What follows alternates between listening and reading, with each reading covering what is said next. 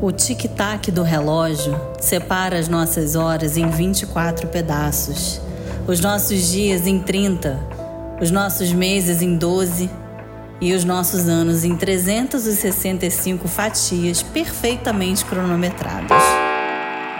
Despertador para acordar, timer para cumprir uma tarefa, um esporte, número de mastigações no alimento para que o nosso corpo possa crescer saudável.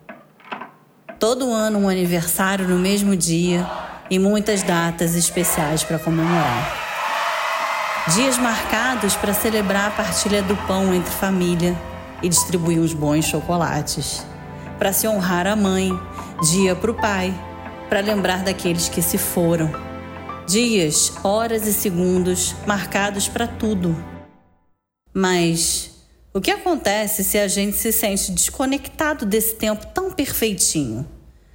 O nosso corpo é sábio, nossa alma também. Dependendo de onde você mora, consegue sentir a brisa ficando mais fria, o céu mais azul, do azul mais lindo que se pode imaginar. As folhas ficam de outra cor e a nossa vida ganha em cor também. E não é por conta da velha máxima de que o ano só começa em março, depois do carnaval. É porque há milênios, egípcios, babilônios, mesopotâmios observavam o movimento dos astros e utilizavam a contagem solar. E como eu disse que a nossa alma é sábia, ela sabe que é hoje que o jogo começa. Então, bora botar essa bola em campo e fazer o nosso melhor.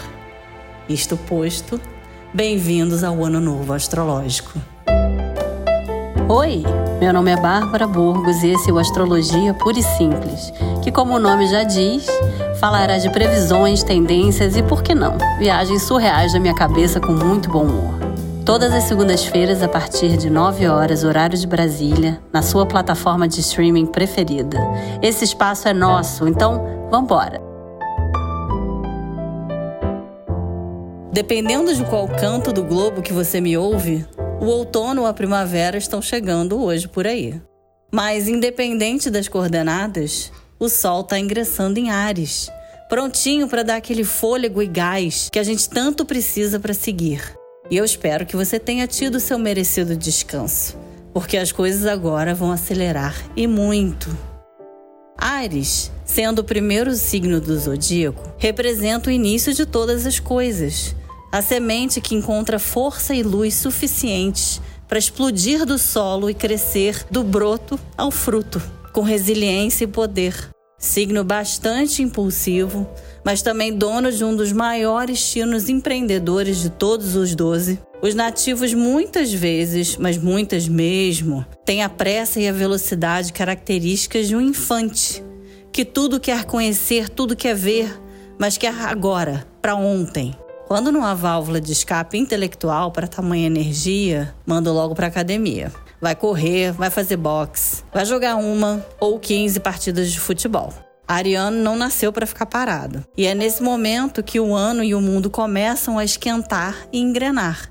É assim todos os anos, pode notar. Logo, hoje, domingo, ao meio-dia e 33, foi dada a largada. Uma notícia boa para começar.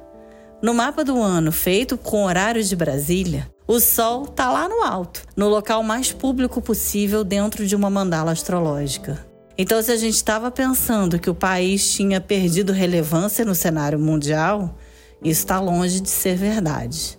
A casa 10, onde o Sol habita no mapa esse ano, fala muito de onde queremos chegar, assuntos pertinentes à vida pública, onde nada fica escondido ou isolado.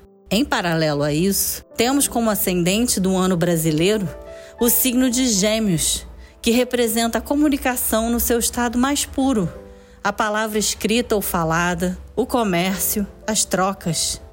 Tendo seu regente Mercúrio na casa 9, que trata, dentre outras coisas, do exterior, essa falação se espalha mundo afora pode ser uma maravilha para o comércio exterior, mas com Mercúrio em Peixes, onde ele se confunde um pouquinho, esse falatório não custa muito a virar boataria. Se você estava achando que vinha luz no fim do túnel, no que tange a veracidade dos fatos, vai ficar para a próxima. Cuide muito bem do que você diz e cuide muito bem dos seus ouvidos também. E lembre-se da máxima: em boca fechada não entra mosca. Uma conjunção esticada desse Sol a Netuno mostra que a pandemia ainda vive, infelizmente. Mas com Netuno de mãos dadas a Júpiter, simbolizando fé e cura, temos sim o problema, mas junto a ele a solução. Basta estar atento às melhores medidas para se manter em dia com as suas vacinas.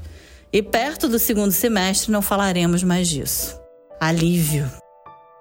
Outro ponto a ser levado em conta é a conjunção entre Marte e Vênus, que já vem caminhando juntos desde a semana passada em Aquário.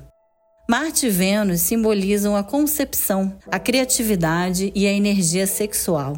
Com ambos no livre Aquário e dentro da casa 8, casa do oculto, dos tabus, da morte, do renascimento, muitas vezes não literal, podemos esperar então surpresas na forma como a sociedade encara os papéis masculino e feminino.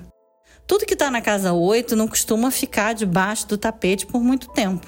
E cada recusa de encarar a maneira como as pessoas estão encarando seus próprios papéis vai encontrar revolta e polêmica aquarianos, que precisa ser dono de si mesmo, que precisa se expressar para as massas e não se conforma com velhos costumes. Da mesma forma, a gente vai ver isso ocorrer na lei, pois junto a Vênus também está Saturno, que é austero, limita e dá forma a impulsos desenfreados. É possível então dizer que veremos progresso no que tange as leis que regulamentam partilhas, reconhecimento de paternidade, adoções e direito das mulheres. A inversão dos velhos papéis também será um tema, com homens e mulheres escolhendo viver na sua verdadeira essência com mais tranquilidade. Lembrem-se que atravessar a era de Aquário é um caminho sem volta e que não há motivo para resistir. Quem vive de passado é museu, e como eu falei antes, cada movimento para trás encontrará a resistência de Urano, que rege Aquário, e que já entendeu há muito tempo que os próprios tempos mudam. A lua libriana vem na casa 4 esse ano, em quadratura a Plutão. De novo aqui, a gente tem temas relacionados à família, formação de família, estruturas e moradia, literalmente. O Libra, sempre muito diplomático, vai querer mediar os conflitos, mas existem muitas coisas já latentes entre quatro paredes e que, de novo, não vão ficar mais escondidos. Isso vai desde uma enxurrada de compra e venda no mercado imobiliário até a dissolução de famílias e relações há muito constituídas, daquele tipo que parecia uma rocha e quando você vê, puf, rompeu. Nada em tempos de aquário rompe à toa.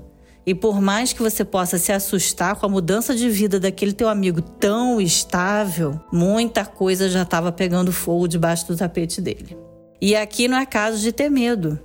Quem está de boa numa relação equilibrada com as suas próprias regras, está. Mas quem não tiver, sabe do que eu estou falando e chegou a hora. Não precisa fazer tudo de uma vez, mas é necessário ir se esvaziando daquelas expectativas de 10 anos atrás. Aquilo que não mais te pertence. Só resta renovar, juntos ou não. E reitero aqui essa necessidade de mudança, porque Urano vem provocando Marte, principalmente na semana que se inicia.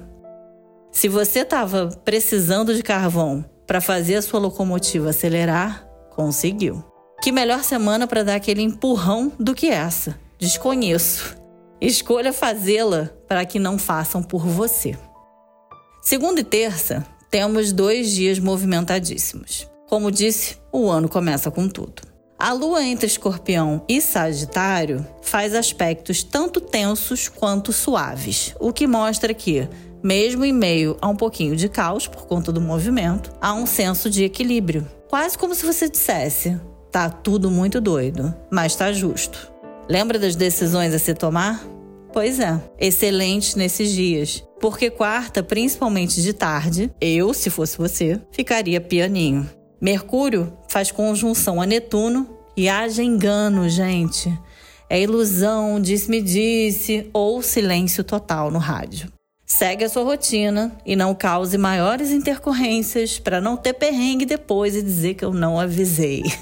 Vai parecer piada, mas quinta lua sai de curso às 9h59 da manhã e só volta às 7 da noite. Então, você tem dois dias para correr uma maratona, segunda e terça, e dois para ficar na sua, quarta e quinta. Porque na sexta, a lua mingua em Capricórnio.